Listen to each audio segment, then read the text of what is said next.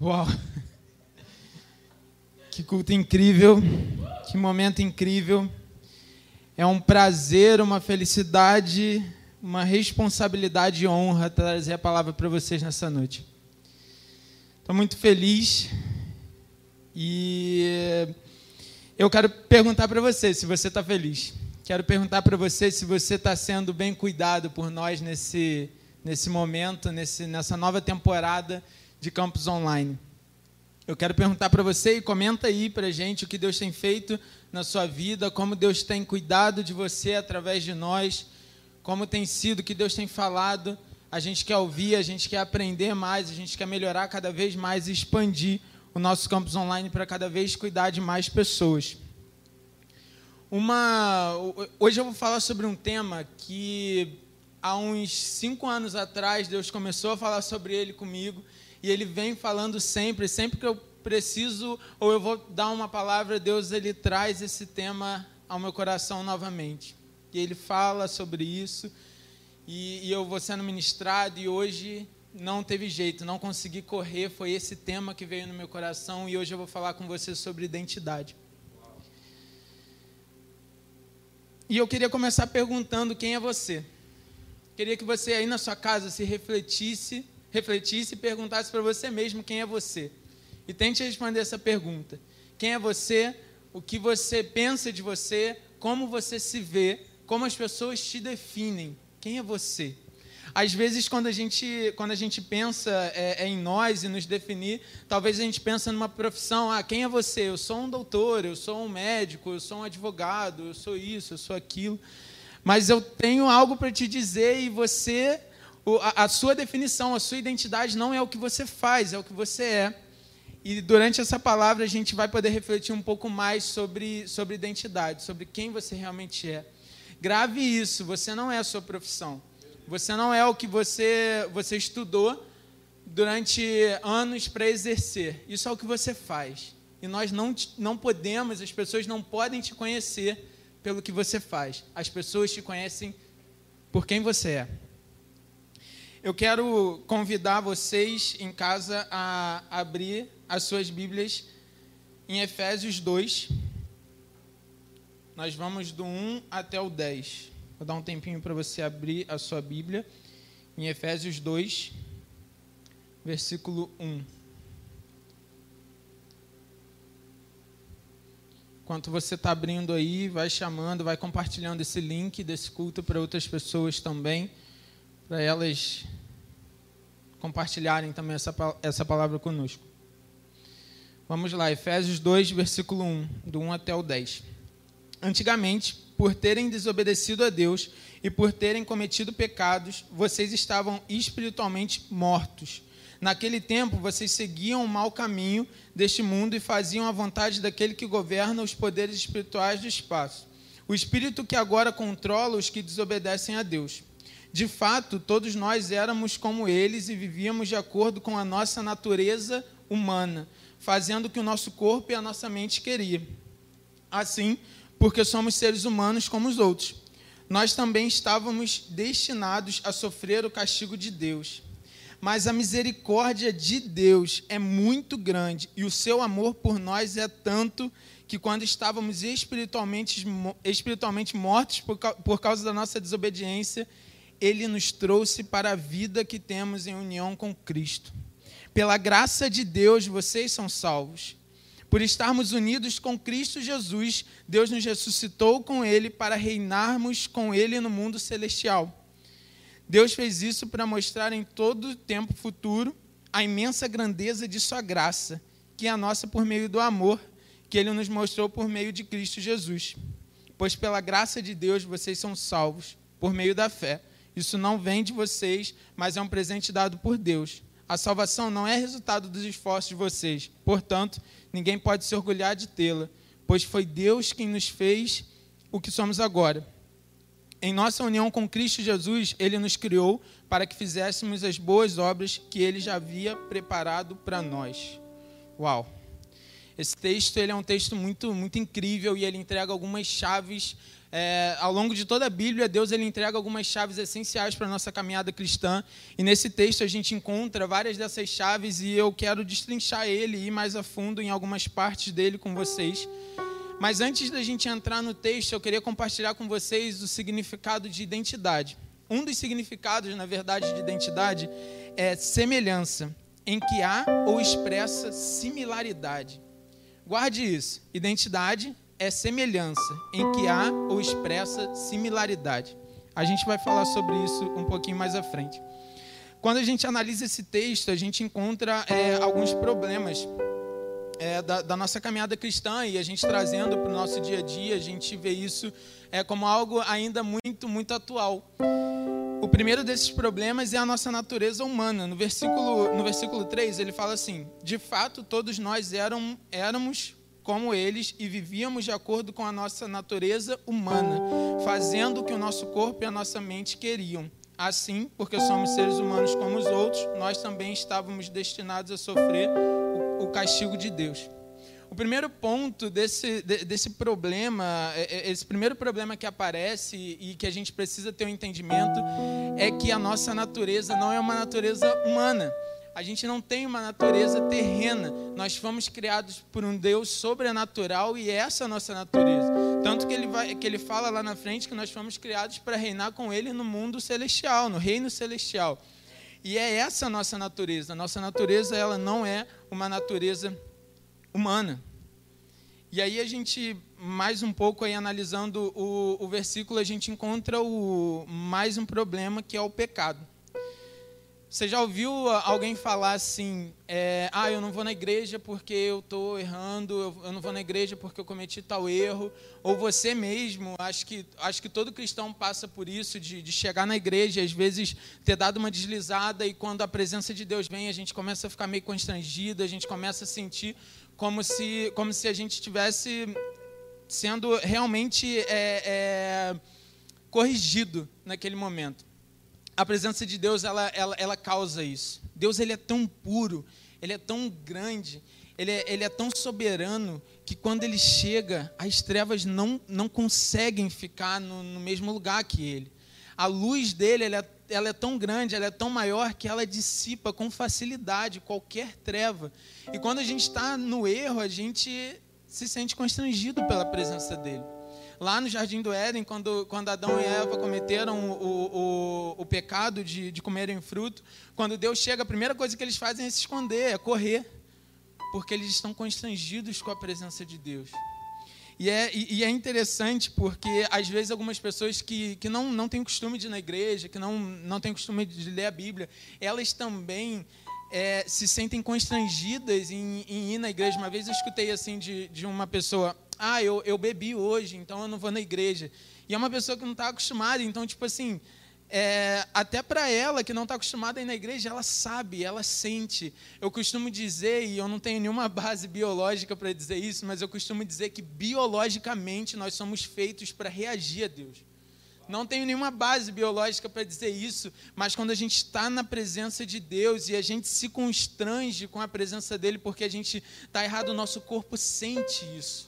O nosso corpo ele sente quando a gente quando a gente está é, é, na, na, presença de Deus e, e a gente está com algum erro, ou quando a gente está bem e o nosso corpo ele sente isso. Isso é simples, é porque nós não fomos criados para estar tá fora da presença de Deus. Nós fomos criados para a natureza de Deus. No versículo 3 ainda, na parte B, na, na segunda parte do versículo, ele diz assim: Assim, porque somos, somos seres humanos, como os outros, nós também estávamos destinados a sofrer o castigo de Deus. Nós estávamos destinados, como fala ali mais acima, à, é, é, à morte espiritual.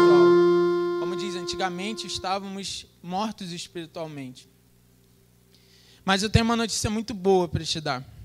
No versículo 4, ele diz assim: A misericórdia de Deus é muito grande, e o seu amor por nós é tanto que quando estávamos espiritualmente mortos por causa da nossa desobediência, ele nos trouxe para a vida que temos em união com Cristo. Pela graça de Deus, vocês são salvos. Uau! E aí eu, eu trago de novo o que a gente falou sobre eh, a definição de identidade no dicionário, que diz semelhança, em que há ou, ou expressa similaridade. E, e eu fiquei muito com essa palavra na cabeça, que identidade significa semelhança. E a gente, e quando a gente olha isso, a misericórdia de Deus, a grandeza de Deus, a gente, a gente percebe o quão, quão soberano Ele é. E é nisso que se baseia a nossa identidade. Conhecer a Deus nos leva a nos conhecer. Eu só me conheço quando eu conheço a Deus, porque eu fui criado para a presença dEle. Eu fui criado para reagir ao amor dEle. Então eu só me conheço quando eu vou mais fundo em Deus. No versículo 5 ele fala que quando estávamos espiritualmente mortos por causa da nossa desobediência, ele nos trouxe para a vida que temos em união com Cristo. Pela graça, Deus, pela graça de Deus, vocês são salvos. Por estarmos unidos com, com Cristo Jesus, Deus nos ressuscitou com ele para reinarmos com ele no mundo espiritual. Então segue essa linha. Estávamos antigamente mortos espiritualmente, ele nos trouxe a vida para a união com Cristo a partir dessa união, ele nos ressuscitou, porque nós estávamos mortos espiritualmente antes e agora nós ganhamos vida. Então ele nos ressuscitou. E ele não para por aí. E a nossa identidade, esse é um dos pilares da nossa identidade. A gente não foi, ele não trouxe a vida somente para a gente ter vida. Ele nos trouxe a vida e ele completa dizendo: Deus nos ressuscitou com Ele para reinarmos com Ele no mundo celestial. Não é só sobre nossa vida, mas é sobre um reinado com Ele. É sobre um reinado com Ele. Não sozinhos, não um reinado para nós, não, não sobre a nossa vida, mas um reinado com Ele. E aí, quando a gente traz isso para a nossa vida e a gente fala sobre identidade, a gente tem três pontos principais. O primeiro é entender que não somos desse mundo. Nós não pertencemos a esse mundo. Nós estamos aqui de passagem. Não tem como eu descobrir minha identidade de um lugar que eu não pertenço. A minha identidade, ela está de onde, em onde eu vim. De onde eu vim. Deus me criou. Deus me fez. É, do reino, é, pro, é no reino dele que eu estou. É para o reino dele, é no reino dele que eu pertenço. Então eu não posso descobrir minha identidade na terra. Porque minha natureza não é humana. O segundo ponto, o mundo sobrenatural é mais real do que o mundo real. E a gente precisa entender isso. O mundo sobrenatural ele sempre esteve. Pensa comigo. Vamos, vamos para um, dentro de, um, de uma empresa. Uma pessoa que está trabalhando dentro, dentro dessa empresa há 20 anos e uma pessoa que entrou agora, um estagiário. Quem tem mais autoridade dentro dessa empresa? Quem tem mais conhecimento dentro dessa empresa? Quem existe há mais tempo, quem sabe mais as coisas dentro dessa empresa. Com certeza, e eu acredito que sim, você aí na sua casa respondeu que é o cara que está há 20 anos nessa empresa. E sim, claro, o mundo sobrenatural sempre esteve. E o mundo, o mundo real ele é um, uma fagulha no meio disso. O mundo sobrenatural ele é muito mais real.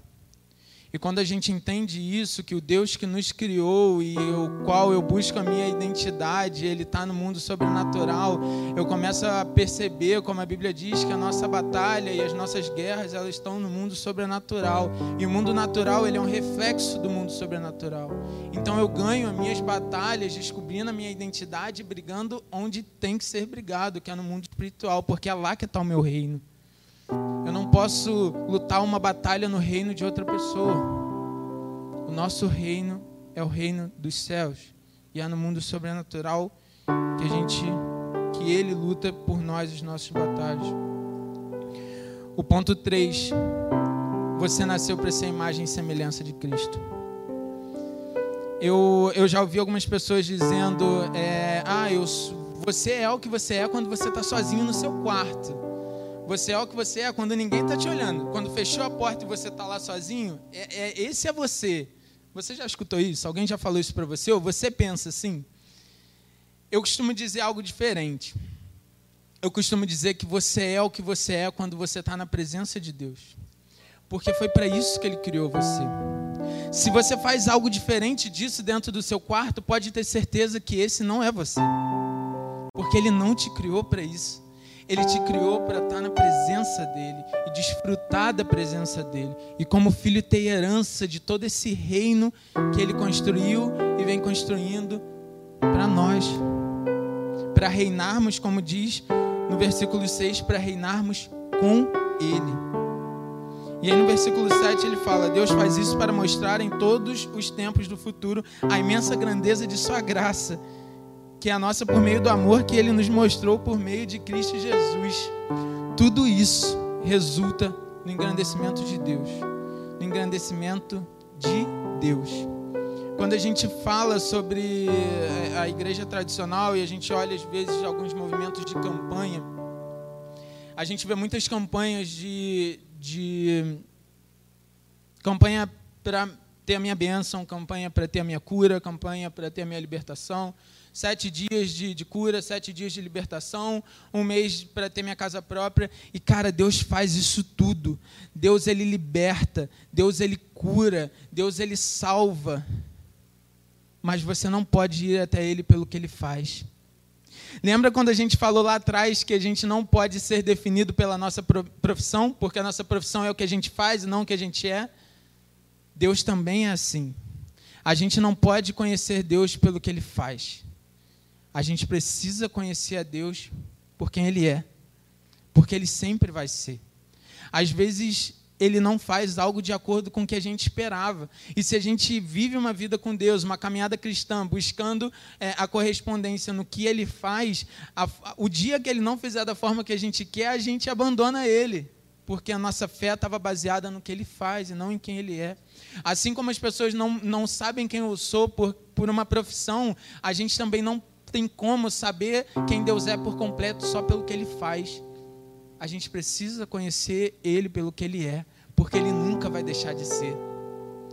Ele é, era e sempre será. Ele nunca vai deixar de ser. E a gente nunca vai deixar de amar se a gente amar Ele pelo que Ele é. E como eu disse, quanto mais a gente conhece a Deus, mais a gente descobre quem nós somos. Em Mateus 6:33 é um versículo que para mim é um norte para minha vida. Ele fala buscar, pois, em primeiro lugar o reino de Deus, a sua justiça e todas as demais coisas, ou estas coisas, serão, serão acrescentadas. E aí em Salmos 89, 14, ele fala, e eu também amo é, esse pedaço, ele fala que a justiça e o direito são as bases do seu trono. Então, quando ele fala lá em Mateus 6,33 que a gente deve buscar em primeiro lugar o reino de Deus e a sua justiça, ele não está falando de, de coisas avulsas. Ele primeiro está falando que a gente tem que buscar o reino dele. Que reino? O mesmo reino que a gente leu aqui, que a gente vai reinar com ele. E segundo, a gente precisa buscar a justiça. E a justiça é a base do trono dele. Então, ele está falando de amar um reino e amar princípios desse reino, amar fundamentos desse reino, amar bases desse reino. E isso é ter identidade. É correr, é, é, é correr atrás incansavelmente de conhecer e prosseguir em conhecer quem Deus é. Conhecer as bases do trono dele.